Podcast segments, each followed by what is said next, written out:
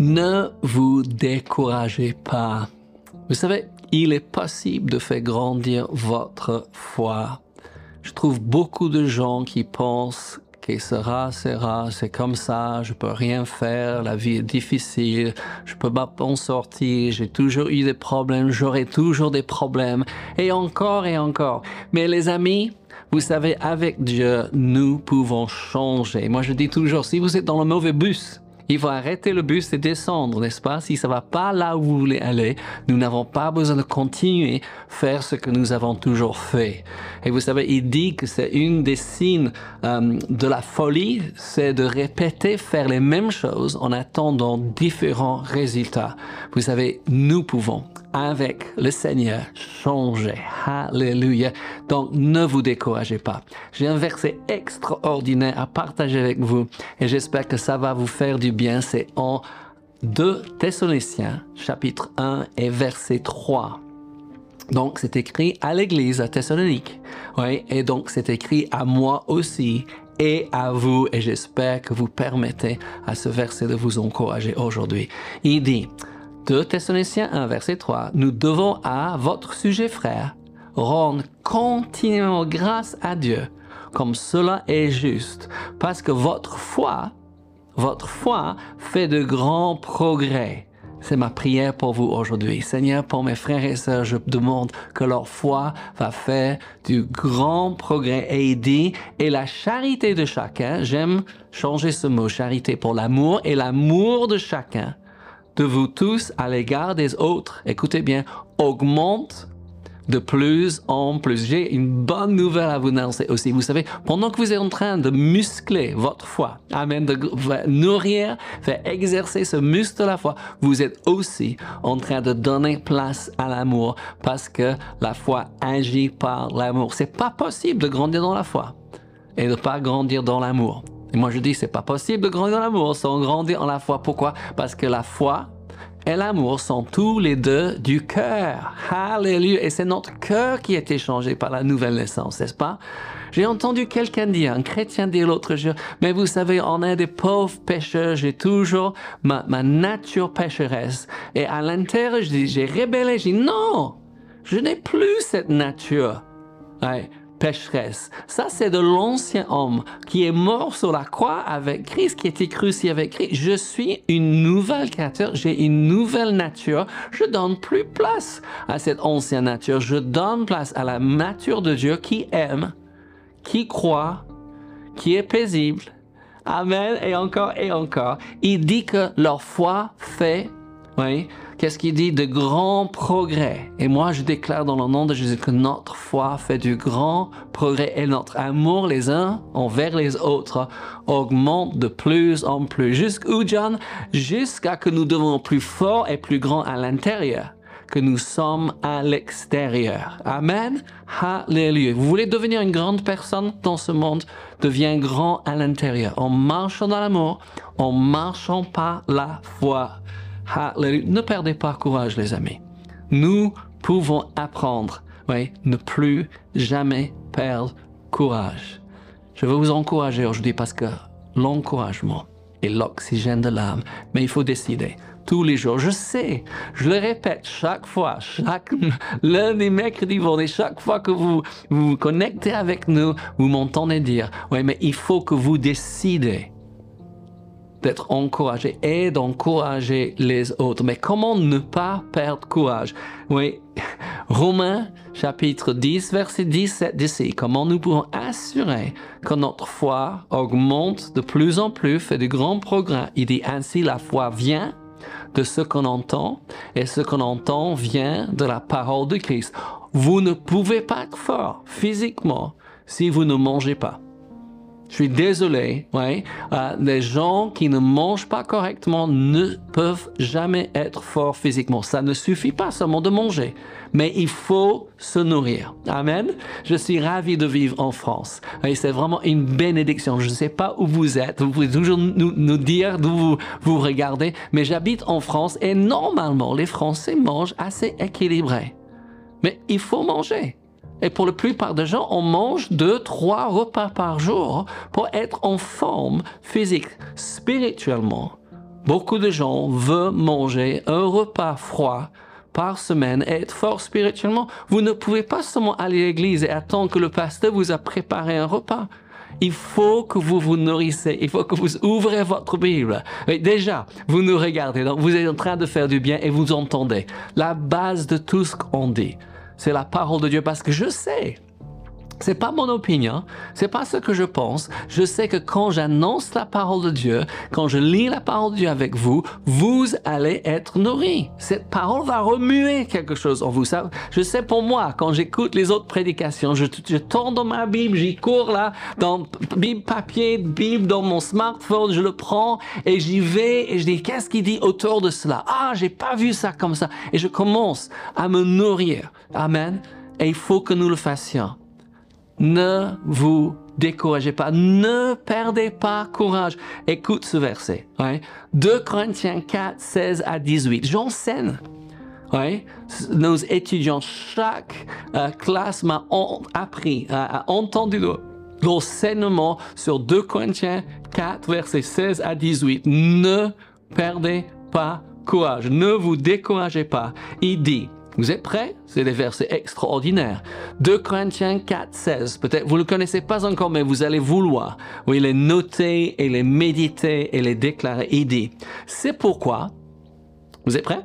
Nous ne perdons pas courage. Ah, Paul va nous dire comment ne pas perdre courage. Pourquoi? Parce que c'est donné à chacun de perdre courage. Il n'y a personne qui n'a pas un moment perdu courage, mais nous n'avons pas besoin de continuer de perdre courage. Il dit, et l'homme même que notre homme extérieur se détruit, avec, ah, on, on réalise cela, n'est-ce pas? Il dit, notre homme intérieur se renouvelle de jour en jour. Alors ça m'encourage. Mon homme intérieur se renouvelle de jour en jour. Rappelons-nous que mon homme extérieur, oui, a une limite, oui, d'année. Mon homme intérieur est éternel. Amen? Oui, ce corps va partir. Dieu va me donner un nouveau corps. Hallelujah. On voit ça avec la résurrection de Jésus, n'est-ce pas? Oui. Mais je m'occupe plus de mon homme intérieur que mon homme extérieur. C'est pas le cas aujourd'hui. On a des gens donc partout et le monde veut se préoccuper tellement de l'homme extérieur et que c'est triste de voir les gens même se défigurer parce qu'ils pensent qu'ils peuvent garder leur, leur, leur jeunesse. Vous savez, il n'y a rien de mal de vieillir, mais vieillir bien dans le Seigneur. Si vous avez le sourire, plus souvent que les grimaces, vous allez vieillir mieux, mais il faut décider. J'ai décidé de sourire quand je regarde les gens. Je décide de sourire quand je vois les gens et je suis pas d'accord avec ce qu'ils sont en train de dire. Je prie pour eux et je les bénis. Je ne fais pas une remarque ni à moi-même, ni, ni à eux, mais je décide de vieillir bien, mais je vais pas me préoccuper seulement de corps, Et moi, je fais d'exercice et je fais attention de ce que je mange, mais je prends beaucoup plus de temps pour l'homme intérieur que l'homme extérieur. Je vous encourage à faire pareil. Qu'est-ce qu'il dit? Pourquoi nous ne perdons pas courage? Oui, le, le prochain verset, verset 17 d'ici, car nos légères afflictions du moment présent produisent pour nous, au-delà toute mesure, un poids éternel de gloire. Je ne vais pas regarder là, mais vous pouvez regarder si vous voulez en 2 Corinthiens chapitre 11. Paul parle de ces légères afflictions, naufrages. Il était lapidé, il était battu, il était mis en prison. il parle de ces légères, il, il, appelle ça légère affliction. Le problème, c'est qu'on se préoccupe beaucoup trop de l'extérieur et assez de l'intérieur. Il dit, je ne perds pas courage parce que, oui, ces légères afflictions produisent pour moi à mesure toute, toute mesure un poids éternel de gloire. Écoutez celui-ci, verset 18. Et voilà la clé pour ne plus jamais perdre courage. C'est possible, John? Oui, c'est possible. Il dit, parce que nous regardons. Parce que nous, qu'est-ce que vous êtes en train de regarder? Hébreu nous dit de fixer les yeux sur Jésus, le chef et le consommateur de notre foi. Il dit parce que nous regardons non point aux choses visibles, mais à celles qui sont invisibles. Ok. Là, c'est profond. Oui, c'est profond, n'est-ce pas? Je regarde non pas aux choses visibles, pas des choses que je peux toucher, mais aux choses invisibles parce que les choses visibles sont passagères. Et j'ai trouvé ça vraiment une déclaration qui m'a aidé énormément quand je suis au milieu d'un problème. Et vous savez, Laure et moi, nous avons vécu autant de problèmes que vous, peut-être plus. Oui, on a l'impression quand on répond à l'appel de Dieu, surtout pour être pasteur, que le diable met un plus grand cible sur notre dos. Vous comprenez, quand vous devenez chrétien, il met un cible sur votre dos. Il vous a laissé tranquille pendant que vous étiez en train de faire votre, votre petite vie tranquille vers l'enfer. Mais l'instant que vous vous êtes repenti et vous avez changé de direction et vous avez commencé à marcher avec Dieu, le diable vous a ciblé, mais nous avons l'impression ouais, qu'en tant que pasteur, il nous cible encore plus parce qu'il sait, en nous attaquant, il peut attaquer toute l'assemblée. Nous avons eu plein d'afflictions, plein de problèmes. Mais quand nous réalisons que c'est seulement des choses visibles et ces choses visibles sont passagères, parle à votre problème actuel. Dis à ce problème, tu es passagère. Ouais, moi je reste. La parole de Dieu reste. Avec ma foi va produire la victoire. Ouais. Il dit quoi? Car les choses visibles sont passagères et les invisibles sont éternelles les promesses de Dieu, moi je vous ai dit, c'est écrit dans les cieux. Nous allons retrouver ces promesses. S'il les a crues ou pas, ici sur terre, vous allez les retrouver. Vous n'avez jamais cru que la guérison divine vous appartient. Vous allez arriver au ciel et ah, c'était une provision. Vous n'avez jamais cru que Dieu veut faire plus que pouvoir à vos besoins, mais il veut que votre coupe déborde. Si vous le croyez ou pas, c'est une vérité éternelle. Et au ciel, vous allez voir hein, que Dieu a pourvu. Donc c'est mieux de commencer à le vivre maintenant. Mais il faut qu'on enlève nos yeux des choses visibles, des choses qui nous découragent. Qu'est-ce qui est en train de vous décourager aujourd'hui? Est-ce que je peux vous demander? Hein? Prends la décision d'enlever vos yeux. Et peut-être aujourd'hui vous aurez besoin de faire ça à plusieurs reprises. Ça ne veut pas dire ignorer la situation. On ne peut pas laisser les choses. Les factures ont besoin d'être payées. Oui, les choses ont besoin de réparer. C'est pas qu'on peut ignorer ces choses, mais on ne fixe pas notre regard sur ces choses visibles parce qu'ils sont passagères. On fixe nos yeux sur les promesses de Dieu dans votre situation actuelle qui, qui vous a découragé. Peut-être ça vous a découragé depuis longtemps. Qu'est-ce que la Bible promet? Rappelons-nous que la foi se base toujours sur les promesses de Dieu. C'est pas quelque chose que j'imagine ou que je veux ou que j'ai Non, c'est quelque chose que Dieu a promis. Qu'est-ce que Dieu a dit dans votre situation? Et si vous ne savez pas, si vous êtes tout jeune dans le Seigneur, demande à un frère, une sœur. Mais si vous êtes plus âgé dans le Seigneur, vous savez les promesses de Dieu. Donc retournez, trouve une promesse deux si nécessaire, mais normalement une promesse suffit et commence à dire, je décide de fixer mes yeux sur cette promesse et je déclare que cette promesse va devenir réalité. C'est un bon message, n'est-ce pas? je suis tellement encouragé moi-même. J'enlève mes yeux des choses visible, passagère, et je fixe mes yeux sur ce qui est invisible pour l'instant. Rappelons-nous que la foi est une démonstration. Ma foi va changer cette situation. Ce n'est pas que je reste dans cette situation pour toute ma vie et je meurs là et je suis, je perds tout. Non, non, ma foi va produire un changement parce que je fixe mes yeux sur les choses invisibles qui sont éternelles.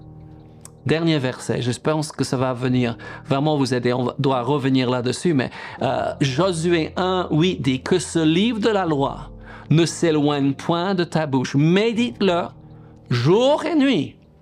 Pas le problème, mais les promesses, oui, pour agir fidèlement selon tout ce qui est écrit. Car c'est alors que tu auras du succès dans tes entreprises. C'est alors que tu réussiras. Cette parole qui est actuellement invisible mais c'est une réalité éternelle, va devenir, ouais, le succès et le réussite dans votre vie. Pourquoi? Parce que vous le parlez, parce que vous le méditez, parce que vous êtes en train d'agir en conséquence de ça. Ne vous découragez plus. Fixez vos yeux sur Jésus, fixez vos yeux sur la parole et permettez à cette parole de changer votre réalité temporelle dans le nom de Jésus. Amen. N'oubliez pas les amis que Dieu vous aime. Nous aussi. Et Jésus revient bientôt. Soyez bénis.